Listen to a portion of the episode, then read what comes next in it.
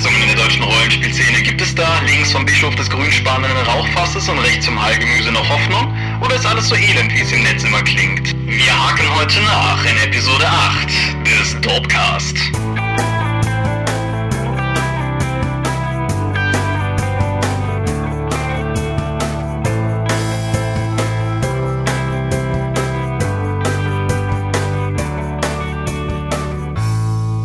Hi und herzlich willkommen zur achten Episode des Dopecast. Michael und ich, wir hocken heute hier in unseren jeweiligen Wohnungen über ein Thema zu sprechen, das im ganzen Rollenspielbereich sicherlich seine Relevanz besitzt, gerade aber vielleicht auf dem deutschen Markt, denn wir sprechen über Übersetzungen im Rollenspiel. Tada! Ja, wir haben uns gedacht, das ist vielleicht auch mal ein ganz interessantes Thema, gerade jetzt, wo diverse große Rollenspiele in neue Editionen hineingehen oder aber zumindest auch neue Systeme auf den Markt drängen. Und ja, wir dachten uns, wir schauen uns das einfach mal an. Ansonsten haben wir uns allerdings auch ein bisschen die Kritik zu Herzen genommen. Kritik, die aber auch unserer eigenen Meinung entsprach, dass wir die letzten Male, was unsere eigene Zielsetzung betrifft, jeweils so eine halbe Stunde Podcast abzuliefern, nicht so ganz erfüllt haben. Und dementsprechend werden wir diesmal etwas anderes versuchen. Was versuchen wir heute? Genau, anstelle jetzt irgendwie die erste Viertelstunde darüber zu lamentieren, was wir in den letzten zwei Wochen gelesen oder gespielt haben, werden wir uns auf ein Highlight konzentrieren, sei es nun positiv oder negativ. Und wir werden versuchen, nicht die Viertelstunde über ein Highlight zu reden. Hoffentlich, ja. Möchtest du beginnen? Mache ich gerne, ja.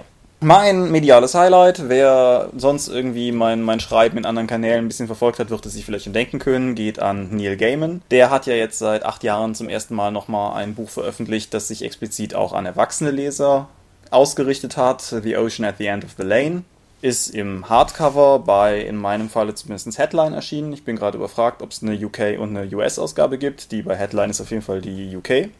Ja, es ist ein wirklich schönes, für Gaming-Verhältnisse auf den ersten Blick kurz erscheinendes Buch geworden, das allerdings, wenn man es liest, einen sehr darin bekräftigt, dass den Umfang, den er gewählt hat, um die Geschichte zu erzählen, der ist sozusagen fast perfekt. Es ist schwer, die Geschichte des Buches zusammenzufassen, ohne zu spoilern, weil das auf sehr vielen Ebenen funktioniert und irgendwie habe ich das Gefühl, egal was ich jetzt sagen könnte, würde vielleicht schon irgendwie zu weit gehen. Deshalb ganz grob. Es erzählt von einem jungen Mann, der an den Ort seiner Kindheit zurückkehrt und dort sozusagen am Ende der Straße, in der er gelebt hat und in der das Buch spielt, ein Haus aufsucht, wo früher drei Frauen wohnten, mit denen er Kontakt hatte und darüber kommt er ans Erinnern. Da es aber Gaiman ist, sind es keine Erinnerungen an einfach nur eine profane normale Kindheit, sondern eine sehr verschachtelte, sehr deutungsreiche, fantastische Erzählung, durchwoben von mythischen Elementen und die dabei dann auch noch gleichzeitig spannend, anrührend und ja, stellenweise ein bisschen traurig und dabei auch noch erheiternd ist. Kurzum, richtig, richtig gutes Buch. Okay. Wo kann man das bekommen? Überall, wo es Bücher gibt. Also das gibt es bis jetzt nur auf Englisch? Das ist bis jetzt nur auf Englisch raus. Deutsche Fassung wird mutmaßlich nicht lange auf sich warten lassen. Die Filmrechte sind, glaube ich, irgendwie auch schon innerhalb von einer Woche irgendwie verhökert gewesen. Aber ja, das Buch ist ganz neu raus. Irgendwie, letztes Mal, als wir den Dopcast aufgezeichnet haben, hatte ich das, glaube ich, am Tag vorher bekommen. Da war das irgendwie gerade raus und ich habe es dann jetzt in den letzten Wochen gelesen. Und ja, wie gesagt, ist bis jetzt nur im Hardcover verfügbar. Es steht kein Preis drauf. Bin jetzt gerade auch überfragt, was es kostet. Wir verlinken es unten irgendwie. Und wer, wer schon mal was von Gaming gelesen hat, kann sich, glaube ich, denken, was ihn erwartet. Okay. Das, was ich in den letzten zwei Wochen vor allen Dingen gelesen habe, ist ein Buch, was noch gar nicht im Handel erhältlich ist und vermutlich erst Ende des Monats kommt. Ich mache jetzt schon mal einigen Leuten die Zähne lang. Das ist Schrecken aus der Tiefe. Der erste große Ergänzungsband zu Contact, das taktische UFO-Rollenspiel. Damit hattest du bis jetzt eher wenig Kontakt, oder? Ich weiß nicht mehr, außer dass es ein XCOM-haftes Pen-Paper-Rollenspiel ist. Und das trifft es völlig exakt. Es ist sozusagen die Ver-Pen-and-Paperung, was ein ganz grausliches Wortkonstrukt ist, des alten XCOM-Spiels. Und da es ja auch noch mit XCOM Terror from the Deep eine Unterwasser-Setting gab, gab es jetzt auch natürlich ein Quellenbuch, um das eben mal sub, sub, das unter Wasser auf jeden Fall zu darzustellen. Ich habe bis jetzt etwa ein Viertel des Buches durch und bin etwas irritiert, weil von den 128 Seiten des Quellenbuches über 20 Seiten Kurzgeschichten sind. Das ist mir, also ich bin ja sowieso kein Freund von Kurzgeschichten in Regelbänden und Quellenbüchern, aber das ist schon anteilsmäßig sehr hoch. Dann hat es natürlich auch den Regelteil, der bei Contact ja ein bisschen umfangreicher ist. Also wer gerne mal so knapp zehn Seiten zur Dressur seines eigenen Delfins in der Gruppe lesen möchte, ist da bestimmt auch gut bedient. Aber ich bin jetzt mal sehr auf die Kampagne gespannt, die halt dann auch durchaus gute Leske-Themen und Umweltschutzthemen und sowas aufgreift. Das Ganze dann mit mordgierigen Aliens verknüpft. Was ich allerdings schön finde, in den Kurzgeschichten, die Charaktere, die dort auftauchen, sind für die Kampagne relevant und später dann hinten auch als Spielercharaktere bzw. NSCs mit Werten aufgeführt, sodass du die direkt für die Kampagne benutzen kannst. Ist das Ganze vor allen Dingen Hintergrund- und Kampagnenbuch oder sind auch Regeln drin? Es sind auch Regeln drin, eben um die ganzen Sachen abzuklären, unter Wasser zu kämpfen und die ganze neue Ausrüstung. Und eben anstelle wie bei UFO, äh, Quatsch, bei Contact gab es eben den, ich sage mal in Anführungszeichen, die Klasse des Hundeführers. Der konnte halt Hunde ausbilden und die als weitere Charaktere mitnehmen. Und das ist jetzt der Delfintrainer bei Schrecken aus der Tiefe. Ist wie auch schon Contact, finde ich, eines der am besten geschriebenen Rollenspiele.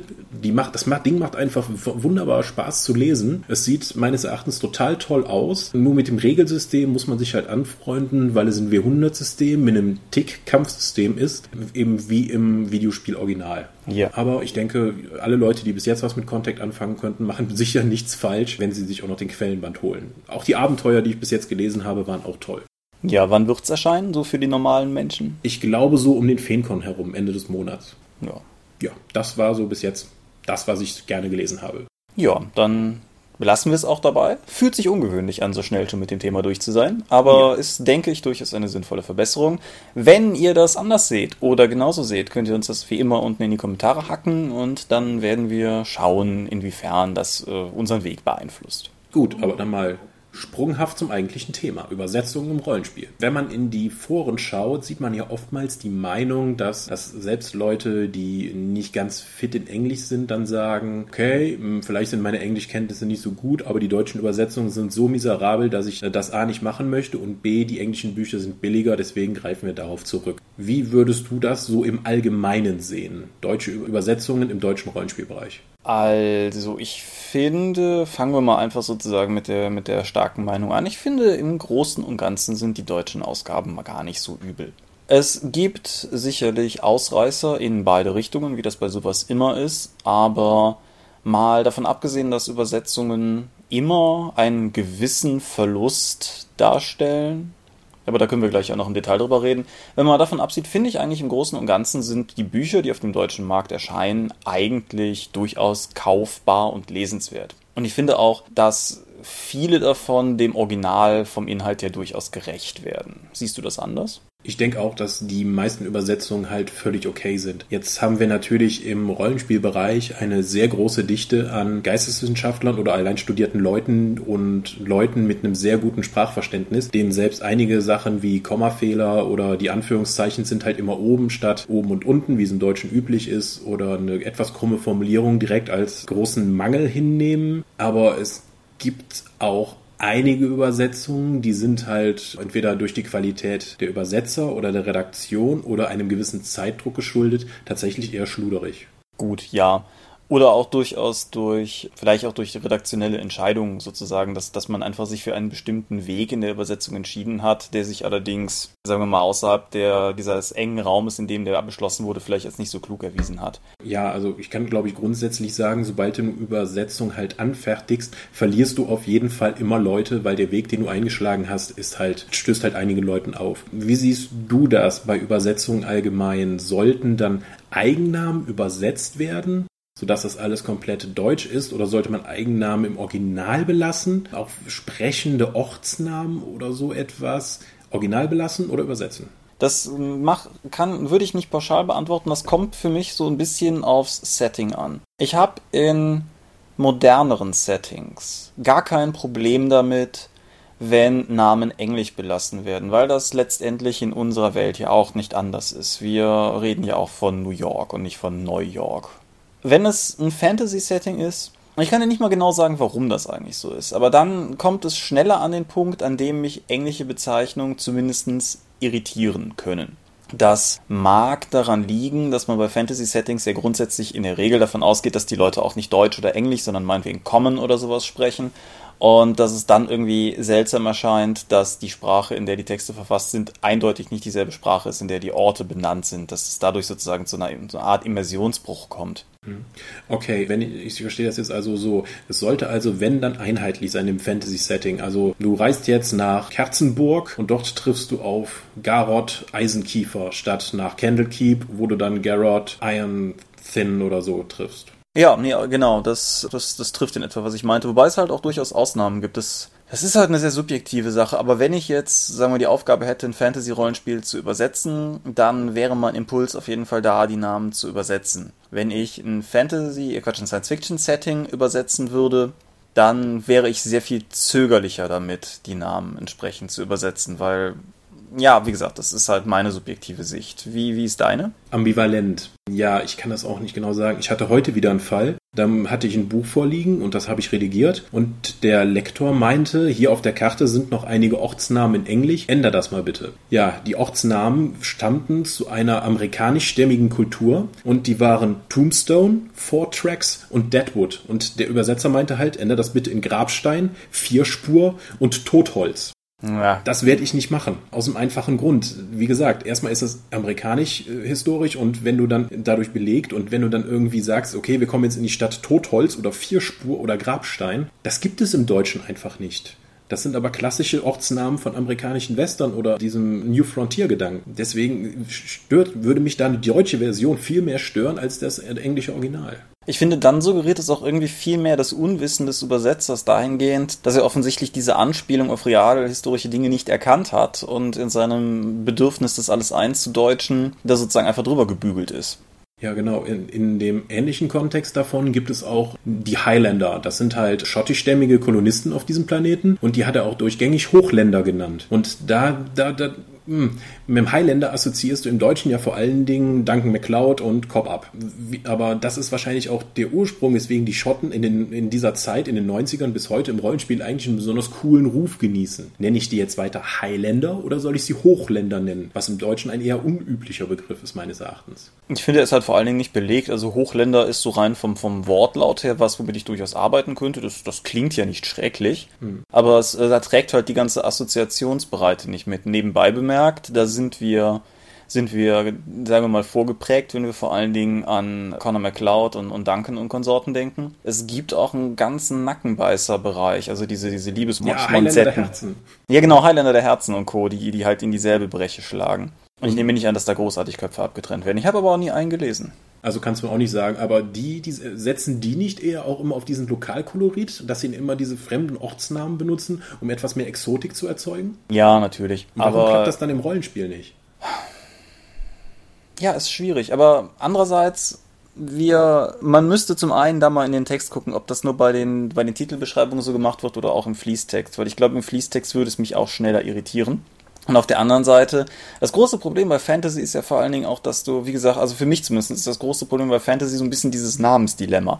Auf der einen Seite heißen Dinge, tragen Dinge irgendwelche Namen mit 25 Buchstaben, von denen mit Glück zwei Vokale sind. Und auf der anderen Seite soll ich mir dann sozusagen vorstellen, dass die Welt fiktive Sprachen besitzt, von denen eine vielleicht ein Äquivalent zu, zu Common oder was ist, was halt idealerweise alle sprechen, um untereinander kommunizieren zu können. Und dann wiederum hast du plötzlich in der Übersetzung auch noch mehrere Sprachen, die aber sozusagen beide beide verständliche, moderne Gegenwartssprachen sind und von denen ich dann auch sozusagen nicht mal akzept oder sozusagen ausblenden muss, dass sie nicht die gleiche Sprache sind, wenn sie in dem Text vorkommen. Vor allen Dingen fällt es halt dir halt auf, wenn du anfängst, Wortkombinationen zu bilden. Ich spiele ja auch das Neverwinter Online-Rollenspiel und die haben sich dazu entschieden, fast alle Eigennamen und Ortsnamen im Original zu belassen. Was dann auch dazu führt, dass du dann die Neverwinter-Wache triffst nicht die Nie-Winterwache. Das heißt, du hast ein, ein Wort bestehend aus englischen Ortsnamen und dann der deutschen Wache noch dahinter. Und das machen die ganz häufig. Und darüber stolpere ich immer wieder in den gesprochenen Texten, wie auch in den, äh, in den Lesetexten der Quests und Hintergrundartikel.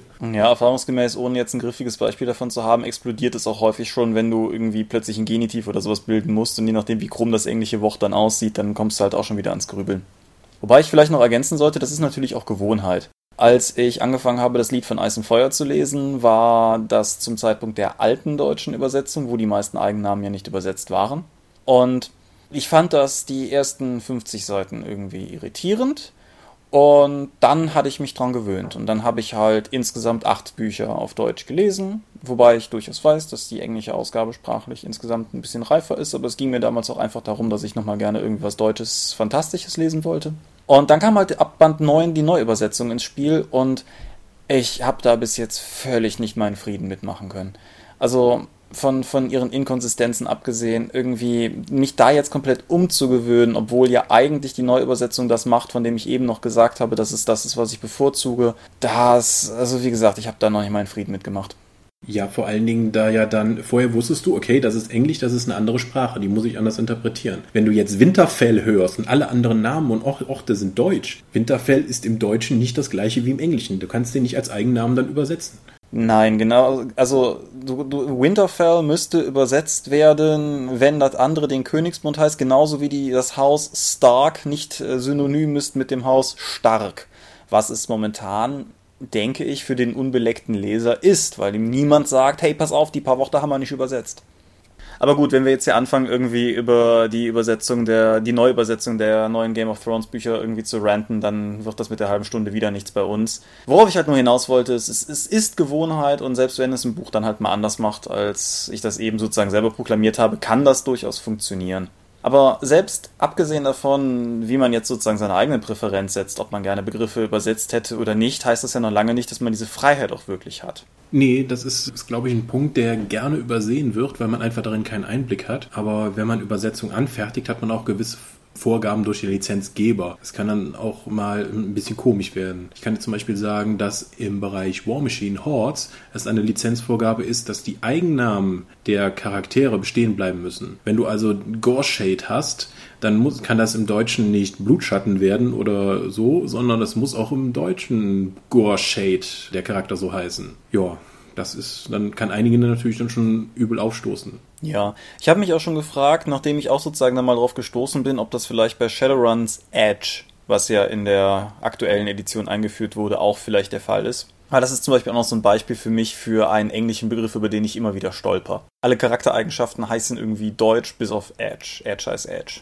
Ja, vielleicht gerade auch deswegen, um ihn noch weiter herauszuholen. Und ich weiß nicht, ob es da so einen passenden Begriff für gibt, ob das jetzt Glück, Schneid oder das ist ja auch dieses Living on the Edge und das gibt es einfach im Deutschen so nicht. Mir ist der Begriff das erste Mal im Cyberpunk-Kontext begegnet in William Gibsons New Rose Hotel, also nicht in diesem eigenartigen Film, zu dem ich irgendwann auch mal diese Rätsel geschrieben habe, sondern in der Kurzgeschichte. Da spricht ein Charakter auch die ganze Zeit davon, dass er sozusagen The Edge haben will. Und das mhm. ist, meine ich, in der deutschen Ausgabe der Kurzgeschichte mit der Kick übersetzt, was natürlich auch mal wieder so ein Paradebeispiel für Hä? Übersetzungen ist. Also, wie gesagt, man, man, verliert halt immer Leute dabei und du, wenn es keine passende Übersetzung gibt, kannst du es natürlich so stehen lassen. Ich erinnere mich da auch, äh, oder ja, hm, auch wenn du bestimmte Begriffe übersetzt, das kann immer, da musst du immer auch vorsichtig sein. Äh, manche sagen dann, oh, das ist doch viel zu nah am Text oder so. Ich gebe für da gerne Battletech an, wo es am Anfang halt die Large, Medium und Small Laser gab, die in der deutschen Ausgabe dann zu schweren, mittelschweren und leichten Lasern wurden also von den Ausmaßen her dann aufs Gewicht reduziert wurden. Das hat einen dann natürlich später in den Arsch gebissen, als dann plötzlich die Heavy Laser dazu kamen, die ja dann schwere Laser eigentlich sein sollten und dann zu Ultralasern wurden, weil der Begriff ja schon gesetzt war. Genauso ist es bei Battletech mit den Mac und den anderen Einheiten, die entsprechend benannt werden. Wenn du dann aus dem aus dem englischsprachigen Mac einen komplett anderen deutschsprachigen Mac dann machst, weil einfach der Begriff sonst nicht klappt, dann aber später im Englischen dieser deutsche Name dann nochmal verwendet wird, dann stehst du wieder vor einem Problem, dass plötzlich Macs komplett unterschiedlich heißen. Also Übersetzungen sind knifflig. Ja, noch so ein anderes Beispiel für Dinge, die einem mit Lizenzgebern passieren können. Ich sage in dem Fall mal nicht, wo es war. Aber es kam halt vor, dass wir eine Übersetzung sozusagen betreut hatten, also der Übersetzer und ich in dem Fall als Lektor und Korrektor. Und dann wurde das zur Abnahme an den amerikanischen Lizenzgeber gegeben. Und dann bekam ich die E-Mail zurück, dass das jetzt ein bisschen dauern würde. Die Tochter des Verlagschefs hätte mal Deutsch gehabt. Die wird das jetzt nochmal prüfen und bekam dann irgendwie eine E-Mail zurück mit Anmerkungen, was denn Fehlübersetzungen wären, was allerdings schlicht und ergreifend nicht an uns lag, sondern an den College-Deutschkenntnissen dieser Tochter. Und das sind dann so Situationen, wo du wirklich nicht mehr, nicht mehr weißt, an welchem Rad du zuerst drehen sollst. Ja. Ja, das sind so einige Sachen, wo man sich halt nur denkt, okay, Das macht mein Produkt nicht besser, aber das ist mein Lizenzgeber. Wie weit kann ich mit dem diskutieren? Weil ich habe dort die Erfahrung gemacht, viele Amerikaner sehen halt, okay, wir sind Amerikaner, USA, wir haben halt recht. Und diese komischen Deutschen oder Europäer, mit denen wir da reden, die werden das doch wohl nicht besser wissen, auch wenn die natürlich in ihrer Sprache veröffentlichen. Das kann knifflig sein, aber das klappt selbst innereuropäisch nicht immer. Also wenn dir der Lizenzpartner sagt, dass du bitte Armor Piercing nicht mit Panzerbrechend übersetzen sollst, sondern es weiter mit Armor Piercing, weil das auch bei allen anderen Lizenznehmern so der Fall ist und das bitte einheitlich sein soll. Oder du fünf verschiedene Arten von Munition hast und die Stun Ammunition dann zur Betäubungsmunition machen kannst, aber die Shock Ammunition bitte auch im Deutschen dann Shock Munition sein soll. Und zwar nicht mit SCH wie im Deutschen üblich, sondern mit dem, mit dem Weitergehen den englischen Begriff verwenden mit SH. Und das sind einfach Stolpersteine, über die du so hinfliegst, wenn du den Text dann liest, aber du kannst sie nicht ändern. Ja, aber das ist, das ist natürlich schwierig, einem Kunden draußen zu vermitteln, der dann einfach sagt, die Übersetzung ist scheiße. Ja, aber wir können es nicht anders. Ich hatte jetzt auch den Fall, in dem Tabletop gab es schon den Rocket Launcher, den, der dann im, in der deutschen Version mit Raketenwerfer übersetzt wurde. Im aktuellsten Buch ist ein Missile Launcher drin. Ja, scheiße. Dafür haben wir im Deutschen eigentlich nur den Wort Raketenwerfer. Was nehme ich jetzt? Geschosswerfer? Hm, klingt auch schräg. Rackfaust? Hm, wer weiß, ob die später nicht nochmal sowas überhaupt ein, noch ins Tabletop einbringen. Und dann kommen wir wieder zu dem Problem, das Battletech hatte. Dann habe ich mir einfach dann angeschaut, was macht dieser Missile Launcher so Besonderes und habe das dann anhand dieser Beschreibung dann geändert, weil der erstaunlicherweise nur Brandraketen verschoss. Da wird es halt der Brandraketenwerfer. Das ist natürlich schon sehr umständlich, aber das sind auch Probleme, auf die du triffst. Ja, ich meine, teilweise finde ich, ist also, wie, wie, soll ich sagen, es, es darf halt nie so werden, dass das Beharren beispielsweise auf englischen Begriffen oder so aus, aus Faulheit resultiert. Aber umgekehrt gibt es halt einfach auch Situationen, wo ich verstehe, dass gerade bei lange laufenden Projekten, wo dann halt wie in diesem Fall vielleicht auch noch vorgeprägte Begriffe existieren und je nachdem, wo man gerade ist, ein sehr umfangreiches Glossar einem im Weg steht oder aber einem im Weg steht, dass es kein Glossar gibt ich kann schon verstehen, dass Übersetzer manchmal auch einfach nur verzweifeln. Ja, verzweifeln ist immer ein guter Ansatz. Apropos, wenn du die englischen Sachen halt stehen lässt, auch vielleicht einfach nur, weil sie cooler klingen, damit schließt du ja eine ganze Menge Leute aus, die da nicht wissen, wenn es vor allen Dingen, wenn es um sprechende Namen geht, womit man es gerade zu tun hat. Also ich erinnere mich da sehr gerne an, als wir versucht haben oder als ich das gemacht habe, den, den Primer für Runepunk, ein Savage World Setting zu übersetzen und die ganzen Ortsnamen da mal ins Deutsche zu packen. Okay, die Glass Mountains oder die Dark Glass Mountains oder wie die heißen, da, und da kann man sich mit Schulenglisch noch was vorstellen. Wenn du jetzt aber zu den Eben Eves geschickt wirst, dann weißt du nicht zwangsläufig, dass es sich dabei um die Ebenholz-Regentraufe oder so handelt. Ah, Eben ist sowieso ein Pestwort, aber ja. Ja, und okay, wo würdest du wo, was würdest du als cooleren Ort empfinden, um da hinzugehen? Eben Eves oder die Regen oder die Ebenholztraufe? Also ich persönlich finde Ebenholztraufe klingt cool. Aber das, äh, cool, ja genau. Nee, aber ich sag mal, ich persönlich mag deutsche Begriffe. Ich gehöre auch nach wie vor zu den Leuten, die ganz klar bedauern, dass die Dinger nicht mehr Krieg der Sterne, sondern ob bei uns jetzt Star Wars heißen. Ich halte Krieg der Sterne man kann darüber diskutieren, ob das in seiner, in seinen Assoziationen wirklich gleichbedeutend mit Star Wars ist, aber ich fand das immer einen guten Namen. Das, das hatte auch, fand ich, auf Deutsch Griff.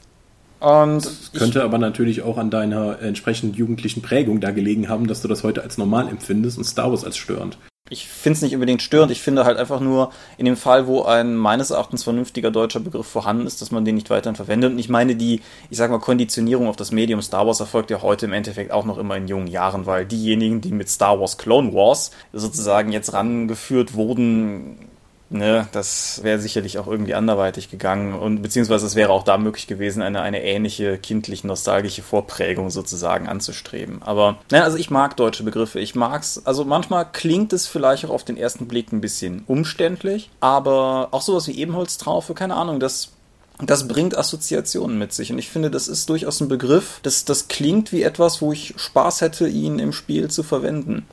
Wobei das natürlich auch durchaus schiefgehen kann. Wir haben in unserem üblichen kurzen Vorgespräch eben nochmal kurz über Die Hohen gesprochen, das meines Erachtens faszinierendste Stück Deutschübersetzung, das mir als Rollenspiel jemals untergekommen ist. Ja, man sieht jetzt leider nicht, wie ich hier grinse. Ja, die, die Hohen ist die deutsche Ausgabe von der ersten Edition von Exalted gewesen, für diejenigen, die dem Ding vielleicht niemals begegnet sind. Und da waren halt so ein paar Nummern drin. Ich habe es jetzt leider auch nicht hier in Aachen gehabt, um sozusagen nochmal meine Lieblingsbeispiele alle rauszusuchen. Aber Hättest du was gesagt? Ich habe die Hohen ja komplett im Schrank. Ja. Alles, was auf Deutsch dazu erschienen ist. Ja, aber wenn einem dann so Sachen unterkommen wie der Bischof des grünspanenden Rauchfasses oder sowas, dann, äh, der, der, im Englischen halt irgendwie der Bishop of the Chalcedony Crucible ist, das, ähm, ja, das funktioniert halt. War das im Englisch einfach dann der coolere Begriff oder verliert das im Deutschen so viel, dass es einfach, oder stört es sich daran, dass es halt ich finde, es? Es, ähm, also äh, Sprachwissenschaft für Einsteiger. Man kann ja zwischen Denotat und Konotat unterscheiden. Denotat und oder oder ohne die Fachbegriffe. Man, es gibt Dinge, die Worte ganz explizit bezeichnen und es gibt Assoziationen, die mit der Nennung dieses Begriffes mit einhergehen. Und keine Ahnung, wenn ich jetzt beispielsweise Crucible höre, dann springt ist es erstmal ein sehr, sehr hartes und, und, und heftiges Wort und irgendwie, es weckt bei mir, das lässt sich nicht retten. Klar, irgendwie Arthur Miller-Assoziation und so weiter und so fort. Das ist ein sehr starkes Wort. Mhm. Und irgendwie, wenn, wenn ich jetzt irgendwie so an diese ursprüngliche Schmelztiegel-Bedeutung denke, die bei Crucible bei mir aufkommt, und wenn ich dann mir denke, ein, ein Bischof eines Schmelztiegels, dann hat das Kraft. Der Bischof eines Rauchfasses klingt für mich eher nach Bruder Tuck. Und wenn dann auch noch dieses unmögliche Grünspanenden drin vorkommt, hm, ich weiß nicht. Also, ich meine, Feder und Schwert sind ja, sind ja, es war ja durchaus zeitweise mal in, die sehr für ihre Übersetzung zu, zu, zu dissen. Und keine Ahnung, Klüngel oder sowas sind bei Vampire sind vielleicht jetzt auch nicht so die rockigsten Begriffe der Welt. Aber irgendwie, keine Ahnung, bei, bei den anderen Sachen, die die übersetzt haben, das deutsche Vampire, das deutsche Magus und so weiter, da habe ich immer super mitspielen können. Aber die hohen, da kann ich keine Seite drin lesen, ohne nicht über irgendwas zu stolpern. Das, ähm Hättest du denn da irgendeine Lösung für parat? Also meinst du, das ist im Deutschen vor allem deswegen gescheitert, weil es einfach nicht adäquat übersetzt werden kann oder weil es nicht adäquat übersetzt wurde? Ich denke, das ist so eine Mischung aus beidem. So wie jetzt gerade so die, die schlimmsten Beispiele sind sicherlich auch Fälle, wo man sich vielleicht mal mit einem Synonymwörterbuch hätte hinsetzen sollen, um zu gucken, ob das nicht vielleicht noch schöner geht. Oder, sofern die Lizenzmöglichkeiten gegeben waren, das weiß ich natürlich nicht, vielleicht zu gucken, ob es Alternativen gibt, die das gleiche bedeuten, aber keine wörtliche Übersetzung sind. Auf der anderen Seite hat Exalted natürlich das Problem, dass da so ein bisschen der Flair von irgendwie Wusha-Filmen und ähnlichem mitschwingt. Und ich sag mal, Tiger and Dragon hat halt auch das grüne Schwert der Unterwelt. Und das ist auch nicht so weit von dem entfernt, was irgendwie einem jetzt die Hohen davor setzt. Da sind halt ganz viele Sachen zusammengekommen. Außerdem ist natürlich die Terminusdichte in die hohen eklatant, sodass man halt auch einfach gar keine Seite hat, wo man mal die Chance hätte, einfach nur Fließtext zu lesen, ohne über irgendwelche solchen Begriffe zu stolpern. Ja, wo, wobei ich den Aspekt ganz interessant finde, den du halt ansprichst mit den ganzen Eastern- und Wuxia-Filmen, die dann damit rübergekommen sind. Die haben ja auch durchaus diese fürchterliche, seltsame Übersetzung gehabt. Das ist ja in der Regel dann vom Asiatischen ins Englische gewesen. Ich sehe aber durchaus auch, dass das dann, wenn, adäquat, wenn du das halt so ins Deutsche übernimmst, dass dann auch halt Hanebüchen Unfug bei rauskommt. Und diesen Trash-Charme, den habe ich den Hohen durchaus auch zugestanden. Mhm. Das war auch, glaube ich, Absicht. Also ich habe irgendwann mal, das ist aber auch schon, als das so relativ neu raus war, habe ich mit Oliver Hoffmann auf einer Messe mal darüber gesprochen. Ich glaube nicht, dass er sich da noch irgendwie dran erinnern würde oder so. Aber da meinte er zu mir, dass es halt genau die Absicht gewesen wäre, die sie gehabt hätten, dass das genau die Kerbe war, in die sie wollten. Das Problem für mich ist einfach nur, dass sie das sehr gut gemacht haben, dass es aber einfach für mich nicht funktioniert hat, also nicht im Hinblick auf das Spiel und das Setting. Hm, da haben wir ja schon wunderbaren Zirkelschluss, dass wir, womit wir auch angefangen haben, dass du halt bei der Übersetzung vor allen Dingen Leute verlierst, wenn du eine bestimmte Richtung einschlägst. Ja. Und bei Übersetzung kannst du vor allen Dingen nur verlieren, außer du machst jetzt halt ein Jahrhundertwerk in, aus der deutschen Ausgabe, indem ja. du es praktisch neu schreibst mit deutschen Konnotationen. Ja, das ist aber auch, man, man kann sich in diesem Konnotationsgedanken, den ich eben gesagt habe, natürlich auch in die andere Richtung hin total verlieren. Dr. Rainer Nagel hat ja damals die The Dark Eye Übersetzung angefertigt und da steckt unfassbar viel etymologische Überlegungen darin, wie er die ganzen aventurischen Begriffe eingeenglicht hat, würde ich mal behaupten. Er hat auch teilweise irgendwie, ich weiß nicht mehr genau, ich glaube Hal, der, der Kaiser schreibt sich im Englischen mit, boah, ich glaube mit zwei A, damit er halt sozusagen seinen Lautklang behält. Aber das hat insgesamt dazu geführt, dass da was bei rausgekommen ist, was zwar irgendwie faszinierend ist, aber für mich auch nicht überzeugend wie eine Adaption des deutschen Aventuriens gewirkt hat. Das ist da jetzt auch bei der Neuübersetzung von Lied von Eis und Feuer so, oder? Wo dann aus den Lannistern die Lannister werden. genau, die, die haben halt auch irgendwie, die, die Lannister haben, haben ein E statt einem A. Da gibt es aber noch mehr Beispiele für. Müsste ich mhm. jetzt aber auch nachgucken. Wie siehst du das? Also es gab ja durchaus mal so eine Schule der Übersetzungen, wo man praktisch deutsche Bücher neu geschrieben hat. Ich erinnere mich an meine Ausgabe von Brave New World, wo die Handlung einfach mal von London nach Berlin versetzt wurde, um dem deutschen Leser das halt näher zu bringen. Ja, damit kannst du mich jagen. Also Übersetzungen haben ja ohnehin so ein bisschen das Problem, dass sie beispielsweise auch, so sagt man zumindest, schneller altern als die Originale. Und das kann ich durchaus auch bestätigen. Was weiß ich zum Beispiel, Lovecraft kann ich immer noch ganz gut lesen. Alte Lovecraft-Übersetzungen wirken dafür teilweise auf mich unfassbar alt. Und das lässt sich halt durchaus bei anderen Übersetzungen auch finden. Aber ich finde an dem Moment, wo man nicht nur sprachlich versucht, irgendwas zu modernisieren, sondern auch inhaltlich versucht, Adaptionen vorzunehmen, beispielsweise im Sinne des Ortes der Handlung, wie du das jetzt gerade beschreibst, oder irgendwie die Blade Runner Taschenbuchausgabe, also die Do Androids Dream of Electric Sheep Taschenbuchausgabe, die ich habe, die das Jahr der Handlung weiter nach vorne versetzt hat, weil dem Herausgeber das Datum, was Philip K. Dick dahingeschrieben hat, zu nah an der Gegenwart war und er dann sozusagen beschlossen hat, nein, das muss jetzt weiter in der Zukunft spielen. So, sowas finde ich geht gar nicht. Ich meine, also wir sind jetzt gerade bei Literatur, aber gerade literarische Werke werden halt geschrieben zu dem Zeitpunkt, an dem sie geschrieben werden. Und wenn der Autor der Meinung ist, da noch mal was dran zu ändern oder vielleicht auch inhaltlich noch was dran zu ändern, okay. Aber es kann nicht die Aufgabe der Übersetzung sein, da sozusagen ein neues Buch rauszumachen. Also ist dein Standpunkt eher nah am Text zu übersetzen, um den, um das sozusagen den literarischen Gedanken des Originals beizubehalten? Ja, absolut was ist, also ich kenne das ja aus dem, aus dem äh, Rollenspiel- und Tabletop-Bereich, die Romane, da habe ich schon gehört, angeblich sollen dann schon die ein oder anderen stilistischen Mängel in der deutschen Ausgabe von englischen Autoren dann beseitigt worden sein. Einfach damit, weil die halt gesagt haben, oh Gott, das ist im Original so schlimm, da muss ich ein bisschen drüber gehen, sonst liest das in Deutschland keiner. Ja, du musst halt den, den richtigen Punkt oder den richtigen Mittelweg finden. Es ist halt teilweise auch schwierig, wenn du irgendwie, sagen wir, du übersetzt jetzt einen Text und merkst einfach dabei, dass der Autor einen unglaublich begrenzten Wortschatz hat oder, was ich auch schon hatte, sich total in eine Formulierung vernarrt hat. Und weil er diese Formulierung, diesen Teilsatz so toll findet, kommt er alle drei Seiten. Dann kannst du natürlich überlegen, und das ist halt immer eine Einzelfallentscheidung, ist das jetzt etwas, was ich im Deutschen synonym, aber halt schon mal anders formuliert ausdrücken kann? Und ist das jetzt legitim? Ist das ein sprachlicher Fauxpas des Autors, den ich ausbessere? Oder ist das vielmehr gezielte Absicht gewesen und ich hau ihm jetzt gerade sozusagen in seine Intention rein? Das ist immer eine schwierige Gratwanderung und ich glaube nicht, dass man da irgendwie pauschal darauf antworten kann. Aber der, der, der Punkt für mich bleibt, ich sag mal, der, der Autor hat dieses Buch geschrieben und wenn ich versuche, eine anderssprachige Edition dieses Buches zu machen, dann soll das auch immer noch dieses Buch sein, so nah wie ich eben rankommen kann. Okay. Wie würdest du zum Beispiel angehen, sagen wir mal sowas wie Einheitennamen oder Rangabzeichen in einer bestimmten Armee? würdest du dann in der deutschen Version die deutsche, die, sagen wir mal, die deutsche Entsprechung dieses militärischen Ranges nehmen, damit der Deutsche verstehen kann, über wen wir gerade reden? Das ist jetzt ein, ein Unteroffizier, ein Obergefreiter oder so etwas. Oder so würdest du sowas wie Sergeant, Captain, Lieutenant oder sowas drinstehen lassen, um auch mehr den Flair dieser anderssprachigen Militärstruktur beizubehalten? Ja, auch das ist so schwierig, wenn wir jetzt von irgendwas reden, was sozusagen erkennbar aus unseren Militärstrukturen erwachsen ist. Also sagen wir, wir sind jetzt irgendwie hier im Bereich der Military Science Fiction. Also irgendwie, ich habe doch vor, vor zwei Dopcasts oder so, habe ich irgendwann Redshirts empfohlen. Redshirts redet die ganze Zeit von Fanrichten und das hat mich eher irritiert weil, weil der Begriff, der, der, das klang irgendwie nicht wie was, was in dieses Pseudo-Star Trek-Ambiente für mich, so wie das Buch insgesamt funktioniert hat, reinpassen wollte. Aber das, das sind halt alles so Sachen, die so schwer objektiv festzulegen sind. Wenn es jetzt irgendwas ist, was ganz erkennbar in der amerikanischen Militärstruktur spielt, dann ist es auf jeden Fall ein Sergeant, dann ist es auf jeden Fall ein Captain.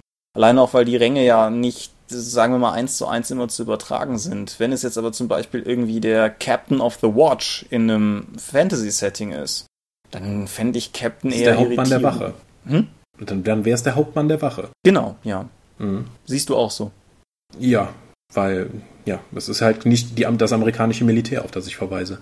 Ja. Wie, wie ist denn das so insgesamt mit dir? Bist du, jetzt mal abgesehen von Produkten, an denen du selber mitwirkst, bist du jemand, der gerne Übersetzungen kauft oder bist du jemand, der im Zweifelsfall, also jetzt im Rollenspielbereich, eher zum, zum Original greifen würde? Ach, wieder so ambivalent, sowohl als auch. Also gerade äh, aus Kostenfaktoren habe ich oftmals zu englischen Büchern gegriffen, aber aus Bequemlichkeit dann auch zu deutschen gerade auch da deutsche Verlage ja dazu neigen, in der deutschen Ausgabe nicht nur die Errata einzuarbeiten, sofern der Lizenzgeber so freundlich ist, die einen mitzuteilen, und, und auch dann, um entsprechend deutsche Aspekte dann noch zu erweitern. Shadowrun ist ja, glaube ich, da der Vorreiter, Shadowrun oder Cthulhu sind ja da die Vorreiter im deutschen Markt, wo die deutschen Produkte ja sozusagen komplette Neuinterpretationen des Originals sind. Mhm, genau, das, das war das Beispiel, an das ich auch dachte, als ich die Frage stellte, ja. Ja, also bei diesen beiden Produktlinien würde ich zum Beispiel eher auf jeden Fall zu den deutschen Produkten greifen, weil die meines Erachtens, ohne jetzt direkt die englischen zu kennen, einfach hochwertiger sind. Das fängt bei den Covern an, die ja später dann Catalyst übernommen hat für die englischsprachige Ausgabe und führt sich dann über Layout, Illustrationen und Zusatzmaterial und Errata und sowas dann fort. Ja. Das ist übrigens auch eine Frage, die ich sozusagen nochmal mit in Richtung Kommentarbox stellen möchte. Also auch, auch ihr Dorp-Hörer, Dorp-Leser. Mich würde es interessieren, seid ihr irgendwie Fans von Übersetzungen? Lest ihr gerne auf Deutsch oder macht es für euch mittlerweile einfach keinen Unterschied mehr und ihr kauft dann eben aus diversen Bequemlichkeitsgründen die englische? Vielleicht ist es auch mit dem letzten Thema verbunden, vielleicht kauft ihr lieber PDFs und seid deshalb eher englische Käufer, weil der Markt dahingehend weiter ist oder nicht. Lasst es einfach mal hören oder lesen, wie ihr wollt. Genau, wir sind immer an eurem Feedback interessiert. Ja. Hast du sonst noch irgendwas zum Thema Übersetzung, was du loswerden möchtest? Mm, gerade würde mir nichts mehr einfallen, nein. Ja, ansonsten nur noch sozusagen für alle, die vielleicht selber mal was übersetzen wollen. Es gibt ja durchaus auch immer wieder viele Fanübersetzungsprojekte. Nur ein Tipp vorweg, weil ich weiß, dass Michael es genauso geht wie mir. Es kommt einem dann bei der Arbeit ansonsten manchmal vor, dass es nicht so ist. Legt am Anfang direkt ein Glossar an. Vielleicht kommt man sich doof vor, wenn das Erste, was man tut, ist irgendwie dieses Glossar anzulegen und dann stehen dann da irgendwie drei Worte drin und man denkt sich, boah, die kann ich mir ja doch noch merken. Aber spätestens, wenn man irgendwie mal vielleicht auch eine Zeit lang nicht dran gearbeitet hat oder jemand anders mit dran arbeitet oder man sehr viel weiter ist und nochmal zurückgreift, ist man so dankbar dafür, Dinge schnell nachschlagen zu können. Ja, also selbst wenn du alleine daran arbeitest, ist das wahnsinnig hilfreich. Ja. Sobald aber mehrere Leute an einem Projekt arbeiten, ist es notwendig. Weil der eine denkt sich, okay, Black Hand lasse ich im Original stehen, klingt cooler. Der nächste macht im nächsten Kapitel, nennt die Organisation dann die schwarze Hand. Und wenn du dann nicht am Ende, dann hat es wieder Arbeit, die am Ende dann wieder ein Redakteur, ein Korrektor, ein Lektor übernehmen muss, wenn es überhaupt auffällt. Das Schlimmste ist immer, wenn es erst dem Kunden am Ende dann auffällt, dass er ständig über unterschiedliche Übersetzungen stolpert. Sowas kann man mit einem Glossar direkt am Anfang, wenn das definiert wird, umgehen. Ja, es ist außerdem eine gute Möglichkeit, um auch wenn man mit mehreren arbeitet, direkt zu kennzeichnen, dass bestimmte Dinge stehende Begriffe sind. Weil das ist gerade, gerade im Englischen ja auch nicht immer so schnell ersichtlich, ob das jetzt vielleicht gerade der Fall ist oder nicht. Und vielleicht übersetzt einfach irgendjemand etwas und übersetzt es einfach in gutem Gewissen, weil er die Worte alle kennt oder vielleicht auch nachschlägt, wie auch immer, und das dann halt so runter übersetzt und weiß einfach nicht, dass ein bestimmter Begriff, der im Laufe dieses Textes gefallen ist, Nehmen wir jetzt einfach mal das fiktive Beispiel Edge, wie eben bei Shadowrun gesagt, und er übersetzt das dann halt irgendwie mit, mit halt irgendeinem deutschen Begriff, weil er einfach nicht wusste, dass das ein stehender Begriff ist. Dann ist es einfach viel einfacher, wenn man ein entsprechendes Glossar hat, da kurz drüber gucken kann, sieht, ah, okay, das ist ein Begriff und oh, der wird nicht übersetzt und es dann einfach beibehalten kann. Ja, also wenn man im Zweifel ist, beziehungsweise wenn man irgendeinen Begriff hat, der irgendwie herauszustechen scheint, im Glossar Steuerung F, Begriff eingeben, steht da nicht drin, okay, dann ergänze ich ihn, steht da drin, dann nutze ich das, was da schon steht oder mache eine Anmerkung ran, ob wir das nicht insgesamt ändern könnten. Aber ja. nicht bitte einfach überschreiben andere Begriffe. ja. So, dann haben wir auch mal einen Praxistipp gegeben, ist ja vielleicht auch mal was Schönes. Ja. Gut. Ansonsten noch ein kleiner Hinweis in Sachen Dorp allgemein. Wir waren letzte Woche ein paar Tage offline. Das hatte vor allen Dingen Hintergründe, die mit unserem Provider zusammenhängen, müssen wir jetzt ja auch nicht zu weit auswalzen. Aber wir sollten wieder online sein. Wir sind zumindest wieder online zu dem Zeitpunkt, an dem wir das hier aufzeichnen. Und ich hoffe, wir sind auch noch online zu dem Zeitpunkt, an dem wir versuchen, das hier dann irgendwann hochzuladen. Sollten irgendwelche Fragen, Unbequemlichkeiten aufgekommen sein, ruft einfach, aber ansonsten sollte der Service jetzt eigentlich wieder stehen, wie er sollte.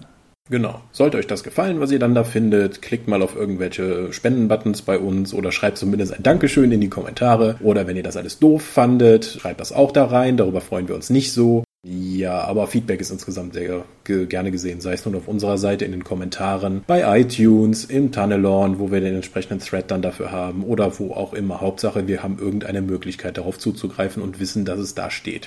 Wir, wir, sind halt auch sehr sozial. Es gibt die Dorp bei Facebook, da kann man uns liken. Es gibt die Dorp bei Twitter unter @diedorp. Es gibt auch mich bei Twitter unter @seelenworte. Also falls man uns irgendwie erreichen will, es gibt ziemlich viele Möglichkeiten. Wir freuen uns auf. Genau, auch auf Google Plus, da sind wir auch vertreten. Wer uns Plus einsen möchte, kann das doch tun. Das klingt ja super. Ja, nee gut. Ich wollte einfach nochmal darauf hinweisen, wie gesagt, wir freuen uns über jedes Feedback. Genau, ja. Danke Thomas für diesen vergnüglichen Abend mit einem Kernthema der deutschen Rollenspielszene meines Erachtens. Habt ihr weitere Vorschläge für Themen, die wir noch besprechen sollen und unsere besondere Perspektive darauf zu werfen oder einfach nur hören wollt, was die beiden Quatschkörper dazu zu sagen haben, teilt es uns mit. Ja, ansonsten wünsche ich euch auf jeden Fall angenehme 14 Tage, bis ihr das nächste Mal von uns hört. Dir, Michael, wünsche ich noch einen schönen Abend. Dankeschön. Ja, dann in diesem Sinne, bis dann. Bis denn. Adios. Ciao, ciao.